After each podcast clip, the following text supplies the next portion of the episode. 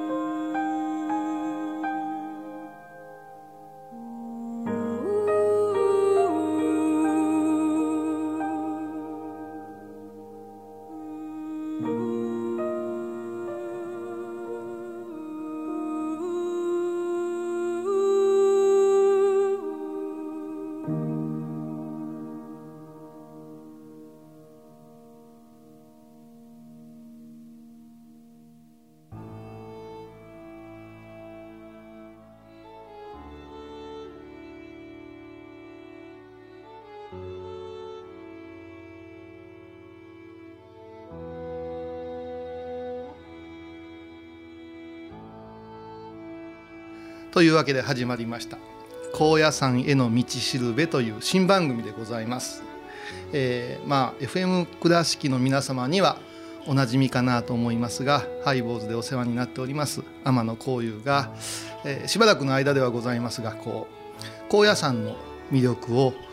紹介したいなということが漠然とあっていきなり始まっちゃったという感じで。でアシスタントはですね高槻ひろ子さん。はい、よろしくお願いします。はじめまして。はじめましてですよね。お顔はもちろん分かってるんですよ。だいたい私が、はい、たちがあのハイボーズの収録をしている時にスタジオの外をこう歩いておられるのを見て こう会釈ぐらい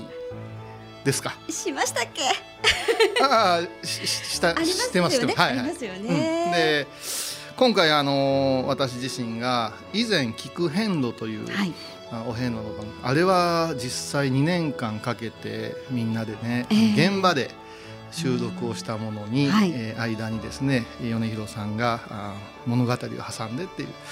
これがいまだにね、はい、あのネット上にあって聞けるんですが、えーはい、評判がいいというかあの愛してくれてる人が多いんですが、えー、高野山についてもっと知りてえよっていう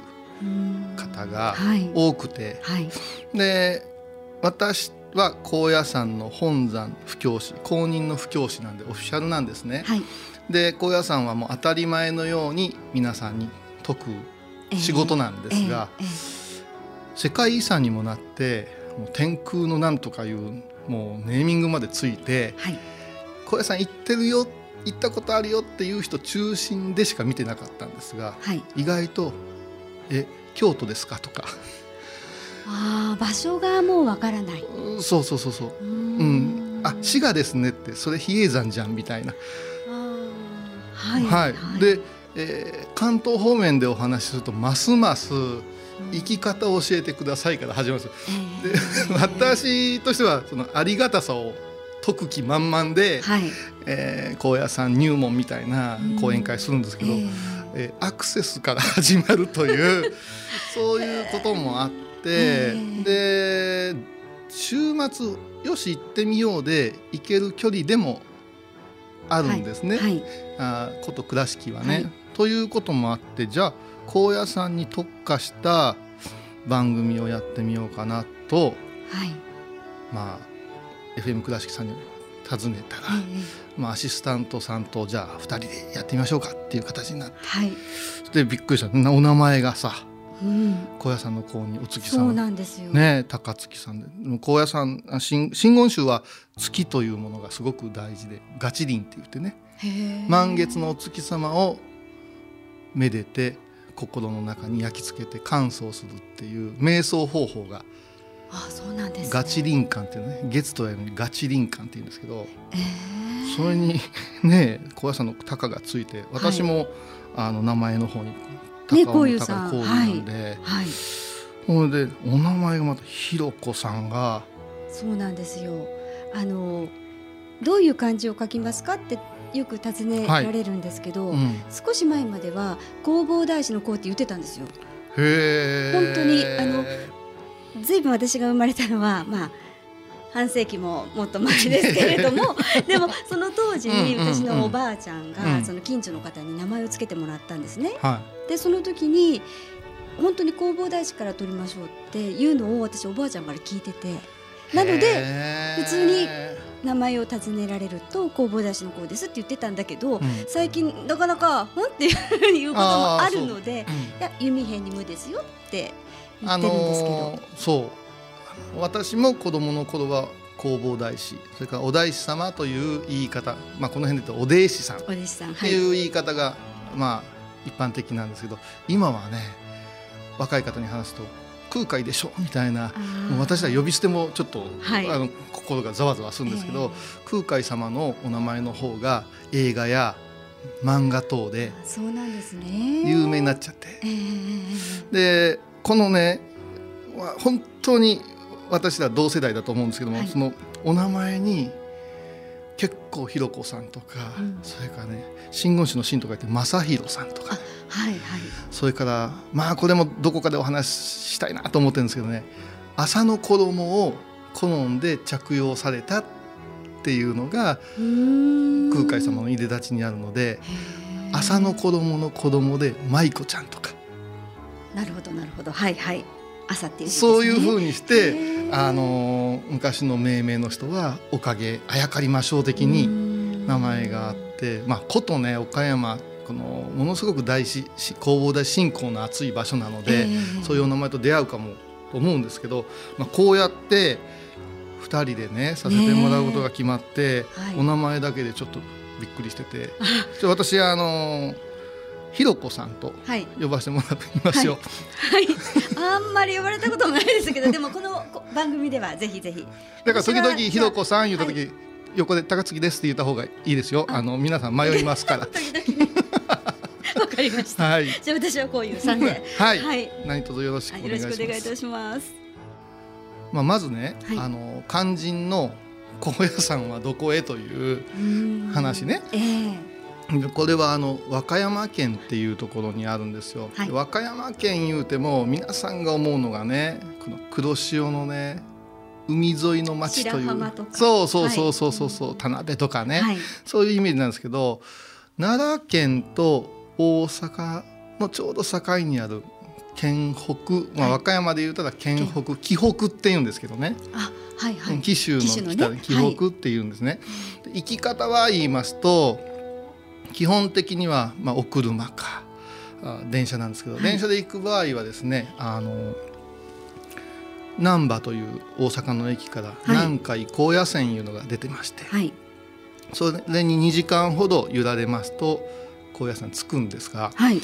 あ近年ちょっと台風やなんやの災害がいろいろありますからね、ね、ありすぎて、はい、あのものすごく倒木や崖崩れができてしまって、うん。えー、あの麓の橋本という駅もしくは高野下というね、はい、駅からですねもう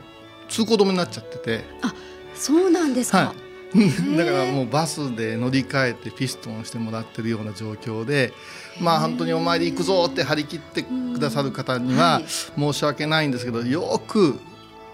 交通機関の確認をしていただいて、それから世界遺産になるってすごいことで私たちが、あのー、今から30年前に高野山に修行に上がった時は、くねくね道のね、はい、もうほんまに車酔い絶対するよっていうような道だったんです、はい、それも有料道路で、えー、今はねものすごく緩やかな道が新たにつきましたんで、はい、あの葛城湯方面を目指してもらうと、はい、スーッと行けますんでお車でもですねあのそうですねあのそんなに運転が難しいような道は少なくなってますから、はい、車でも行けます。標高が800メートルぐらいありますから、はい、あのかなり 上の方やいうことはそうですよね。今あのこの道が結構綺麗になってるよっていうことだったんですけど、はい。はい、この自家用車で女性でも全然大丈夫っていう、ゆっくりねあの行ってもらうと、うん、もう本当に観光や参拝の方が多いから、うん、あそういう意味ではあのイライラした人はあまりいらっしゃいませんから、うん、あとちょっと気をつけないオートバイの人が多いんであそうなんですね、ツーリングにもちょうどいいあれなんで、はい、まあ観光と信仰参拝の部分で議論はあるんですけど私は本当に来ていただけるだけであの観光から信仰に変わってくるそういう聖地だと思ってるんで、はい、そのスタンスでご紹介ができたらなと思ってますね。はい。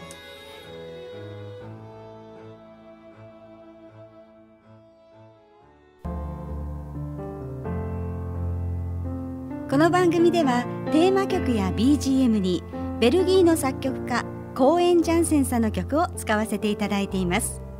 それではここで一息。そのコーエン・ジャンセンさんのピアノで「オールド・バック・ザ・リバー」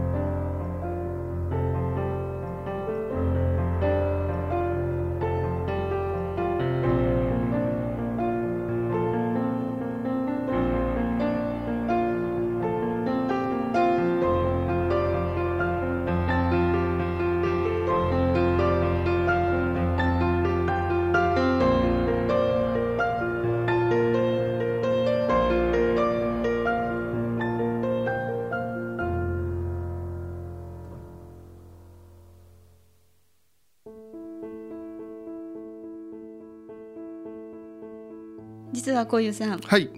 告白したいことがあります。え新番組いきなり。実はですね、はい、そのさっきあの交通のね便が良くなったとかお話したんですけど、はい、私ね行ったことあるんですよ。はよ言うて。二回。えどの手段で？バスバスです。あの団体バスなんですけど 5, 5年ぐらい前に一番最初、うん興味はあったんです。興味っていう言い方失礼なんですけど高野山に行ってみたいなっていうのはずっとあったんですけど、うん、父が亡くなって、うん、でその時にまあ誘っていただいてお父さんが亡くなった時にちょっと上がってみたらっていう一言をいただいて、で母と一緒に、はい、そこにだから5年前ですね。今ねバスが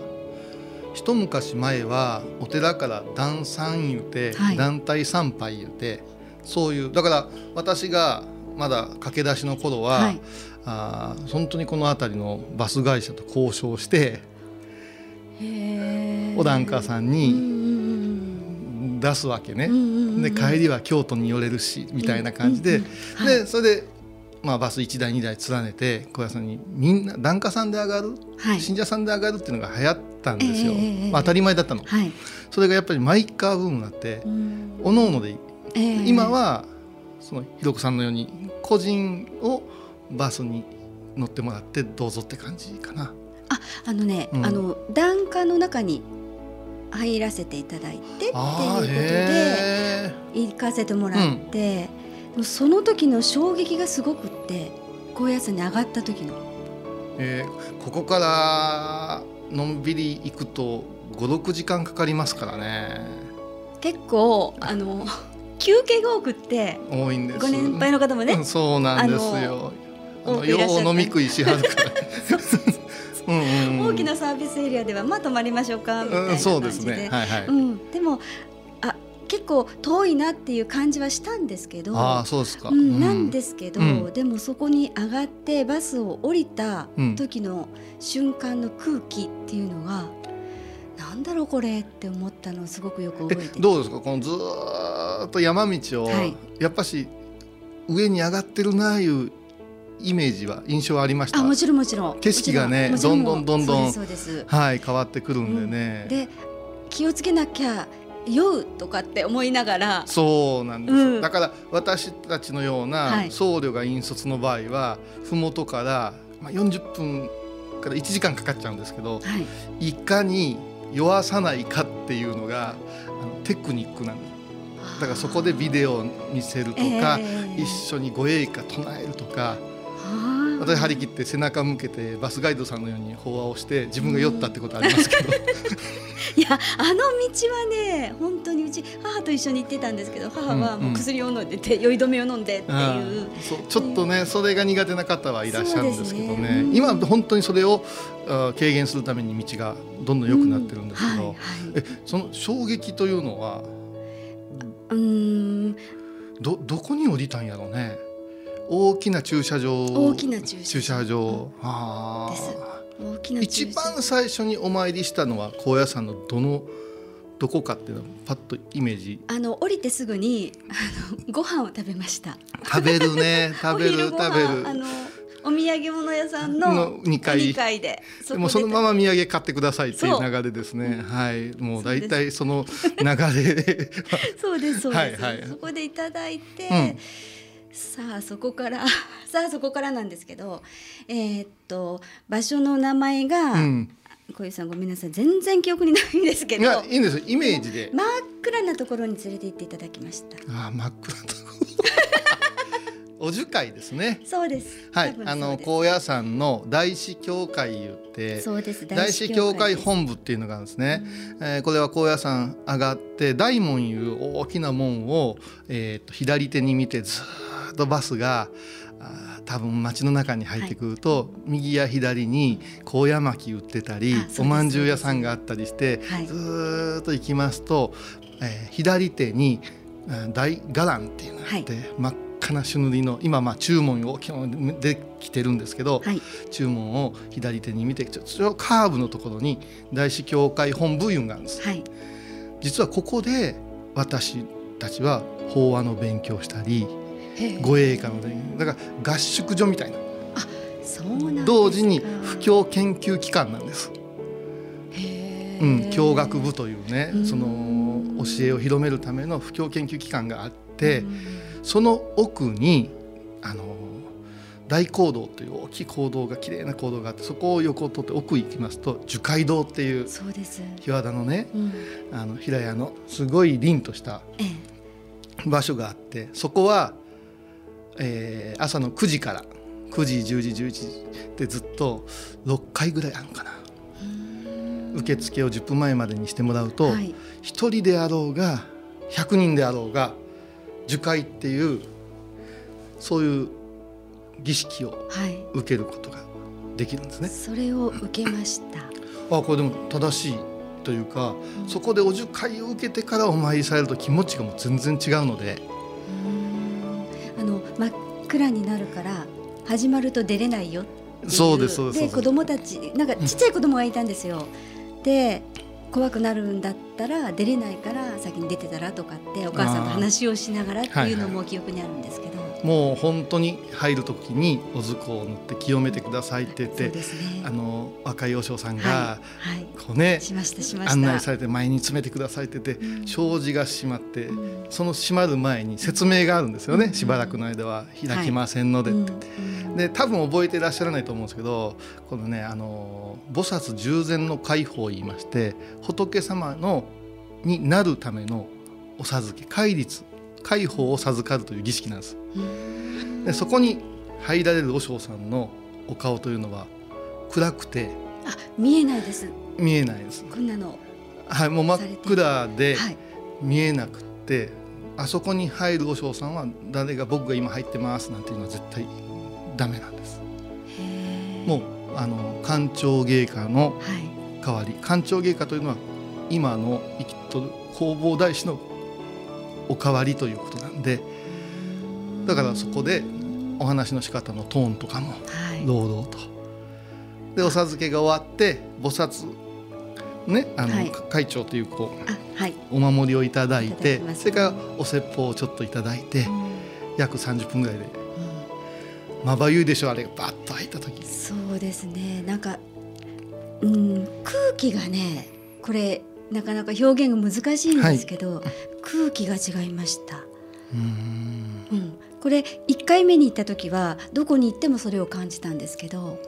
でもちろんそこもそうだったし、うん、そこはねあのこれは意外と話題になってないけど365日よほどのことがない限りいつ誰が行っても手続きさえすれば受け入れて、うん、お授けが受け入れて、うん、お話がいただけるっていうのは、あの世界広しといえどもあの高野山だけだと思います。樹海という形で、はい、えーと、一般の方に味わってもらうところっていうのは。でそこへ時間があればお写経の場所があったり、はい、アジカンの道場があったり瞑想の道場があったりするんです、まあ、団体さんで行かれるとね、えー、そこはだけでさあ次行くよって感じでしょ。そうですね、はい、そうそうそうです、えー、そこに行きましたああ、はい、そうですか、うん、私なんかはそこであの説明する係。あの小僧さんの時にははいはい。あの図工いうの渡してこちらにどうぞ一字一句こう決まり文句を間違うなって言われながらね緊張して、え。ー、自分のところの近所の人が私タカちゃんとかタカちゃんじゃんとか 違いますとか言いながらやってましたよ。あそうなんですね。はい、あいいねあの本当に高野山来ていただいて樹海道知らずっていう話があるぐらいお樹海行ってくれましたって言ったらいやそりゃ知らんってよく言われるんですよ。嬉しそこからは嬉しいね。あそうですか。はい。もう印象がこうまあ今の生活とはまた全く違ってなんか清められたというかあそこはね仏様の体内っていう別名があって、ね、お母さんのお腹命の根源に帰ってこう扉が開いた瞬間に当たり前のお日様の光や風の香りがありがたく感じるように昔からそれが伝統的に。えー、伝わってるんですよ。あそうなんですね。今はあのお足の悪い方なんかには椅子も出るし、うん。ちょっとこの異常気象で、はい、この度からちょっと空調も整えてくださってるんで、はい、あのお体的にはそのご負担が軽減されてますので、ね、そうですね。今年2回目は今年の夏に行ったんですけど、うん、涼しかったですね。もうね今あの外国の方も多いしね。そうなんですよ。多かったです、はい、いろんな方が来られるんで、はい、まあ、受け入れの方も。そうですよね。昔はね修行道道場じゃで終わってたんですけどそうもいかんようになって。うん。まあぜひそこはあ嬉しいな樹海道の話を1回目でできるっていうのは。ねそうなんですね。ねっていうのもおかしいですけど。あのねカメラも、うんはい、あの収録も絶対入んないですからね。入れないんです、ね、入れないんです、だからテレビで放送されることやピシャッと閉まっちゃいますから樹海道ぐらいしかガイドブックにも説明がないんですよ。あそうなんですね、うん、で語るのはいいんですけど、はいはい、あぜひ行ってほしいなと思って。うん。じゃあ、すごい良かったです。あの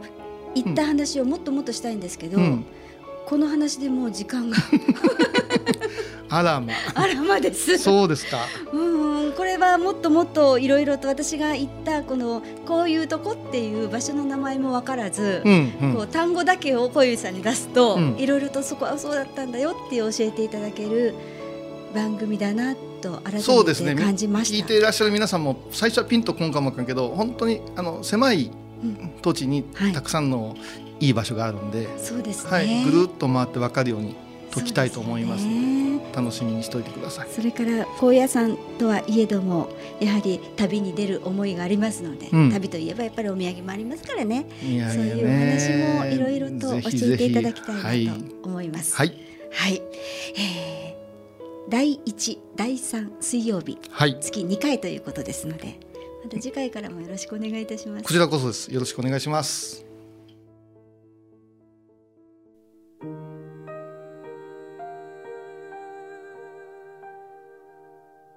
最後に高野山への道案内です。大阪からのアクセスをご紹介します。車では京阪な自動車道で紀北葛城インターで降りて高野山金剛無寺までは40分ほどです。高野山の最寄りのインターは他にもいくつかありますが番組では紀北葛城インターのご利用をお勧めします。大阪からの所要時間は2時間半ほどです。電車では南海高野線で難波駅から極楽橋駅まで。極楽橋駅から高野山ケーブルに乗り換えて高野山駅で下車します。特急を使えば大阪難波からの所要時間は2時間半ほどです。なお災害などの関係でご紹介したアクセスが利用できないこともあります。お出かけになる前は最新の交通アクセスをご確認ください。高野山への道しるべお相手は高野山本山布教師天野幸雄とアシスタント高槻弘子でお送りしました